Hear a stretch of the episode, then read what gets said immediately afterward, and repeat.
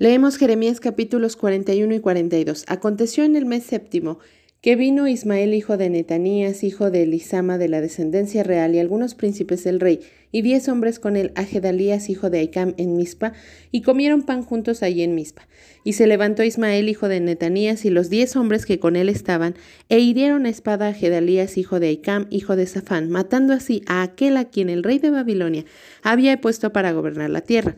Asimismo, mató Ismael a todos los judíos que estaban con Gedalías en Mispa y a los soldados caldeos que allí estaban. Sucedió además, un día después que mató a Gedalías, cuando nadie lo sabía aún, que vinieron unos hombres de Siquem, de Silo y de Samaria, ochenta hombres, raída la barba y rotas las ropas y rasguñados, y traían en sus manos ofrenda e incienso para llevar a la casa de Jehová. Y de Mispa le salió al encuentro llorando Ismael el hijo de Netanías, y aconteció que cuando los encontró les dijo, Venid a Gedalías, hijo de Aicam, y cuando llegaron dentro de la ciudad, Ismael, hijo de Netanías, los degolló y los echó dentro de una cisterna, él y los hombres que con él estaban. Mas entre aquellos fueron hallados diez hombres que dijeron a Ismael, no nos mates, porque tenemos en el campo tesoros de trigos y cebadas y aceites y miel. Y los dejó y no los mató entre sus hermanos. Y la cisterna en que echó Ismael todos los cuerpos de los hombres que mató a causa de Gedalías era la misma que había hecho el rey Asa a causa de Baasa, rey de Israel. Ismael, hijo de Netanías, la llenó de muertos. Después llevó Ismael cautivo a todo el resto del pueblo que estaba en Mizpa a las hijas del rey y a todo el pueblo que en Mispa había quedado, el cual había encargado Nabuzaradán, capitán de la guardia, a Gedalías, hijo de Aicam. Los llevó pues cautivos, Ismael, hijo de Netanías, y se fue para pasarse a los hijos de Amón. Y oyeron Juanán, hijo de Carea, y todos los príncipes de la gente de guerra que estaban con él, todo el mal que había hecho Ismael, hijo de Netanías. Entonces tomaron a todos los hombres y fueron a pelear contra Ismael, hijo de Netanías, y lo hallaron junto al gran estanque que está en Gabaón. Y aconteció que cuando todo el pueblo que estaba con Ismael vio a Juanán, hijo de Carea, y a todos los capitanes de la gente de guerra que estaban con él, se alegraron. Y todo el pueblo que Ismael había traído cautivo de Mizpa se volvió y fue con Juanán, hijo de Carea, pero Ismael, hijo de Natanías, escapó delante de Juanán con ocho hombres y se fue a los hijos de Amón. Y Juanán, hijo de Carea, y todos los capitanes de la gente de guerra que con él estaban, tomaron todo al resto del pueblo que había recobrado de Ismael, hijo de Netanías, a quienes llevó de Mispa después que mató a Gedalías, hijo de Aicam, hombres de guerra, mujeres, niños y eunucos que Juanán había traído de Gabaón. Y fueron y habitaron en Jerut Kimam, que está cerca de Belém, a fin de ir y meterse en Egipto, a causa de los caldeos, porque los temían por haber dado muerte a Ismael, hijo de Netanías a Gedalía, hijo de Aicam, al cual el rey de Babilonia había puesto para gobernar la tierra. Vinieron todos los oficiales de la gente de guerra, y Juanán, hijo de Carea, Jesanías, hijo de Osaías, y todo el pueblo desde el menor hasta el mayor, y dijeron al profeta Jeremías, Acepta ahora nuestro ruego delante de ti, y ruega por nosotros a Jehová tu Dios por todo este resto, pues de muchos hemos quedado unos pocos como nos ven tus ojos, para que Jehová tu Dios nos enseñe el camino por donde vayamos y lo que hemos de hacer. Y el profeta Jeremías les dijo, He oído, he aquí que voy a orar a Jehová vuestro Dios como habéis dicho, y todo lo que Jehová os respondiere os enseñaré, no os reservaré palabras. Y ellos dijeron a Jeremías, Jehová sea entre nosotros testigo de la verdad y de la lealtad, si no hiciéremos conforme a todo aquello para lo cual Jehová tu Dios te enviare a nosotros. Sea bueno, sea malo, a la voz de Jehová nuestro Dios, al cual te enviamos, obedeceremos, para que obedeciendo a la voz de Jehová nuestro Dios nos vaya bien. Aconteció que al cabo de diez días vino palabra de Jehová a Jeremías. Y llamó a Juanán, hijo de Carea, y a todos los oficiales de la gente de guerra que con él estaban, y a todo el pueblo, desde el menor hasta el mayor, y les dijo, Así ha dicho Jehová, Dios de Israel, al cual me enviasteis para presentar vuestros ruegos en su presencia. Si os quedareis quietos en esta tierra, os edificaré y no os destruiré. Os plantaré y no os arrancaré porque estoy arrepentido del mal que os he hecho. No temáis de la presencia del rey de Babilonia, del cual tenéis temor. No temáis de su presencia, ha dicho Jehová, porque con vosotros estoy yo para salvaros y libraros de su mano y tendré de vosotros misericordia, y él tendrá misericordia de vosotros, y os hará regresar a vuestra tierra. Mas si dijereis, no moraremos en esta tierra, no obedeciendo así a la voz de Jehová vuestro Dios, diciendo, No, sino que entraremos en la tierra de Egipto, en la cual no veremos guerra, ni oiremos sonido de trompeta, ni padeceremos hambre, y allá moraremos.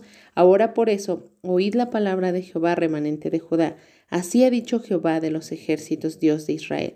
Si vosotros volviereis vuestros rostros para entrar en Egipto, y entrareis para morar allá, Sucederá que la espada que teméis os alcanzará allí en la tierra de Egipto, y el hambre de que tenéis temor allá en Egipto os perseguirá, y allí moriréis. Todos los hombres que volvieren sus rostros para entrar en Egipto para morar allí, morirán a espada, de hambre y de pestilencia. No habrá de ellos quien quede vivo, ni quien escape delante del mal que traeré yo sobre ellos. Porque así ha dicho Jehová de los ejércitos, Dios de Israel como se derramó mi enojo y mi ira sobre los moradores de Jerusalén, así se derramará mi ira sobre vosotros cuando entrareis en Egipto, y seréis objeto de secración y de espanto y de maldición y de afrenta, y no veréis más este lugar. Jehová habló sobre vosotros, oh remanente de Judá, no vayáis a Egipto, sabed ciertamente que os lo aviso hoy. ¿Por qué hicisteis cerrar vuestras almas? Pues vosotros me enviasteis a Jehová vuestro Dios, diciendo, ora por nosotros a Jehová nuestro Dios, y haznos saber todas las cosas que Jehová vuestro Dios dijere, y lo haremos. Y os lo he declarado hoy, y no habéis obedecido a la voz de Jehová vuestro Dios, ni a todas las cosas por las cuales me envió a vosotros. Ahora pues, sabed de cierto que a espada, de hambre y de pestilencia, moriréis en el lugar donde deseasteis entrar para morar allí. Salmo 119, versículos 89 al 96. Para siempre, oh Jehová, permanece tu palabra en los cielos. De generación en generación es tu fidelidad. Tú afirmaste la tierra y subsiste. Por tu ordenación subsisten todas las cosas hasta hoy, pues todas ellas te sirven.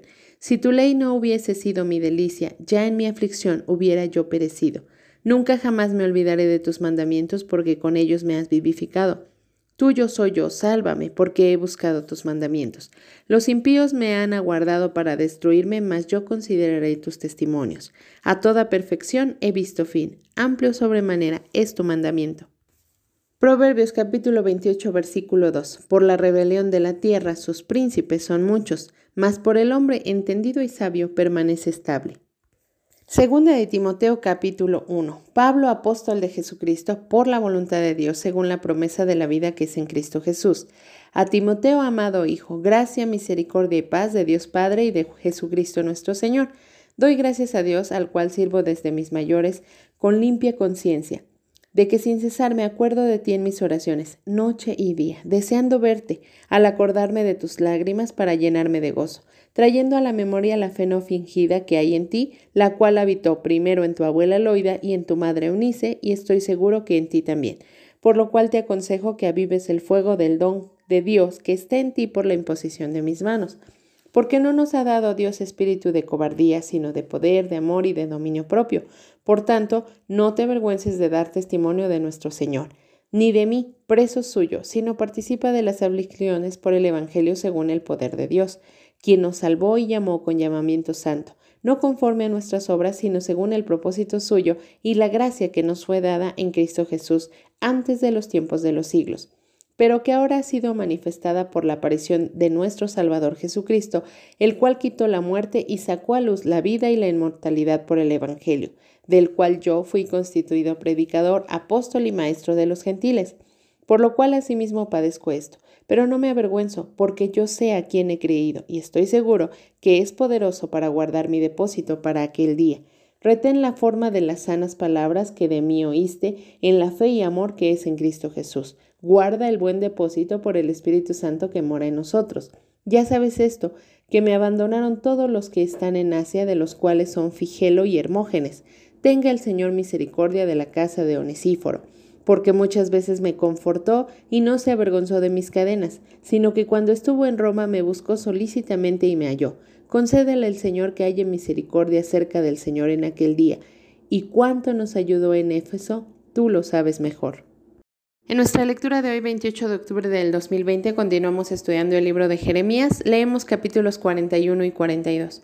Estos dos capítulos nos muestran la necedad del hombre.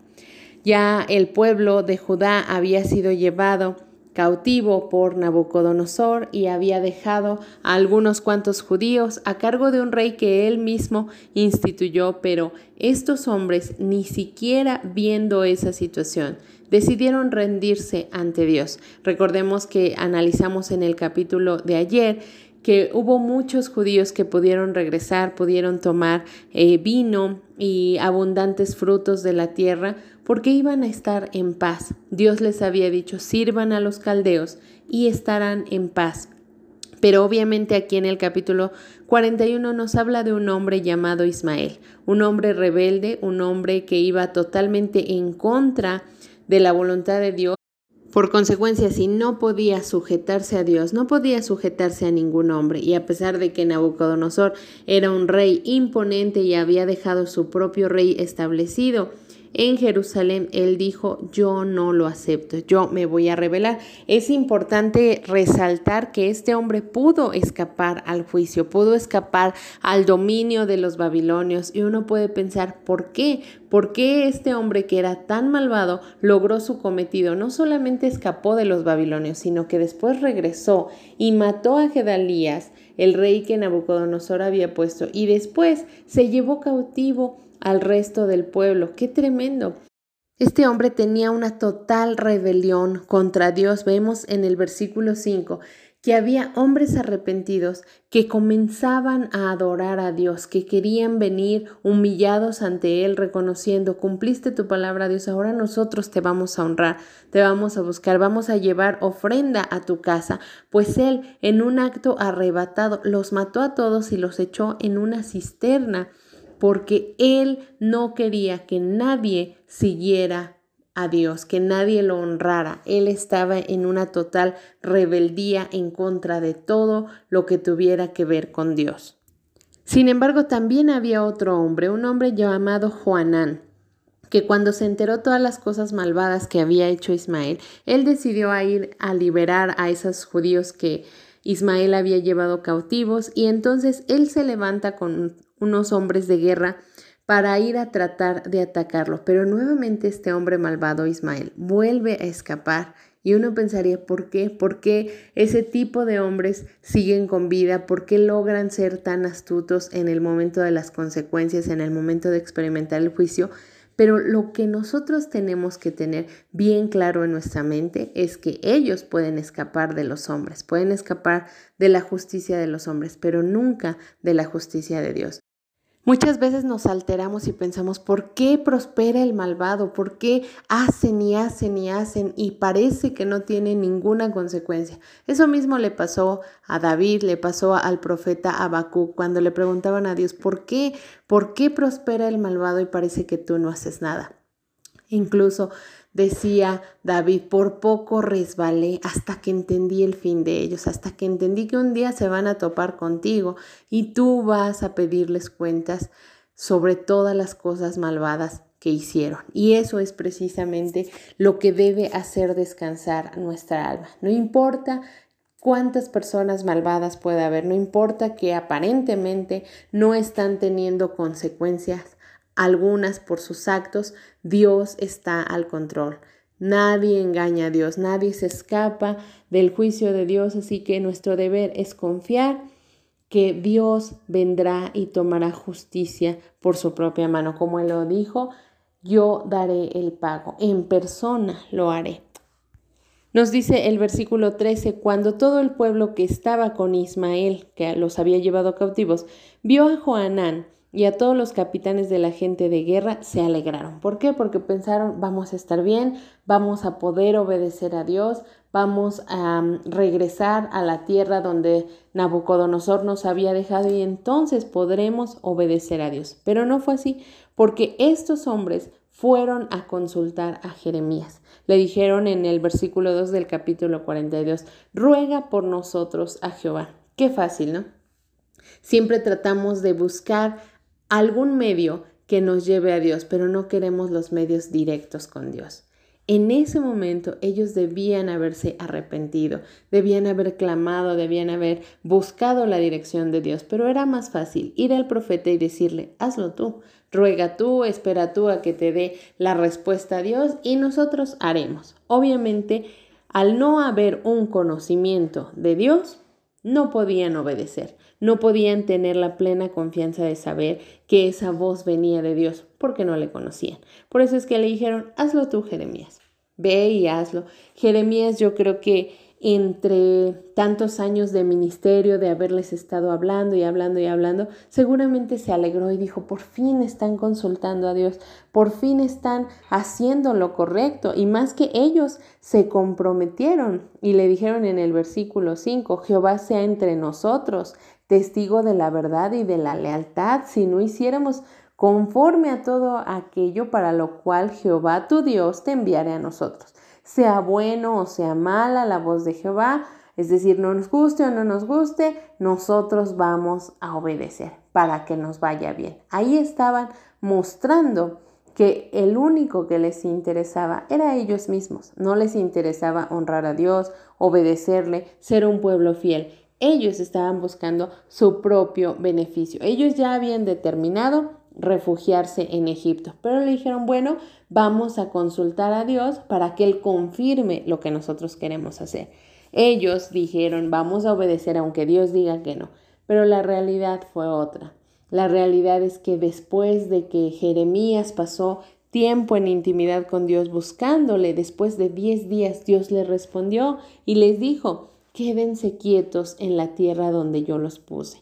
Yo les daré gracia delante de Nabucodonosor y él va a tener misericordia de ustedes. Quédense ahí, obedézcanme. Esta es la prueba de que ustedes quieren hacer lo correcto esta vez. Yo estoy arrepentido del mal que les hice, pero ahora les doy oportunidad de quedarse ahí. Sin embargo, las cosas fueron totalmente contrarias, porque estos hombres no tenían la más mínima intención de obedecer a Dios no lo conocían, no confiaban en él. Y entonces, cuando supieron la palabra que venía de parte de Dios, que decía claramente, versículo 19, Jehová habló sobre vosotros, no vayáis a Egipto. No vayáis a Egipto, era el mandato de Dios.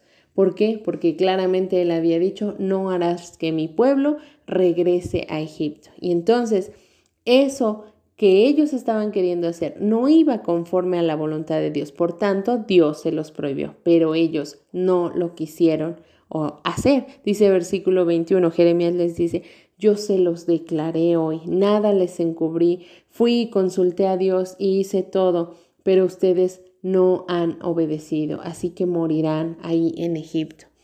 Es tan terrible ver cómo la insensatez del hombre puede hacer tantas cosas. Muchos judíos habían librado su vida del hambre, de la peste, de todo lo que se había vivido mientras el rey Nabucodonosor los estaba sitiando.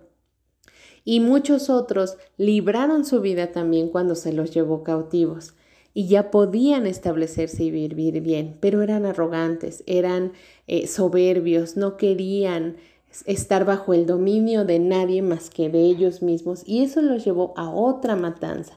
Y después de esa matanza, también decidieron entregarse a la muerte. Dios les había dado vida, pero ellos eligieron neciamente la muerte. Y esta es una enseñanza para cada uno de nosotros. A veces decidimos algo y solo queremos que Dios le dé el visto bueno.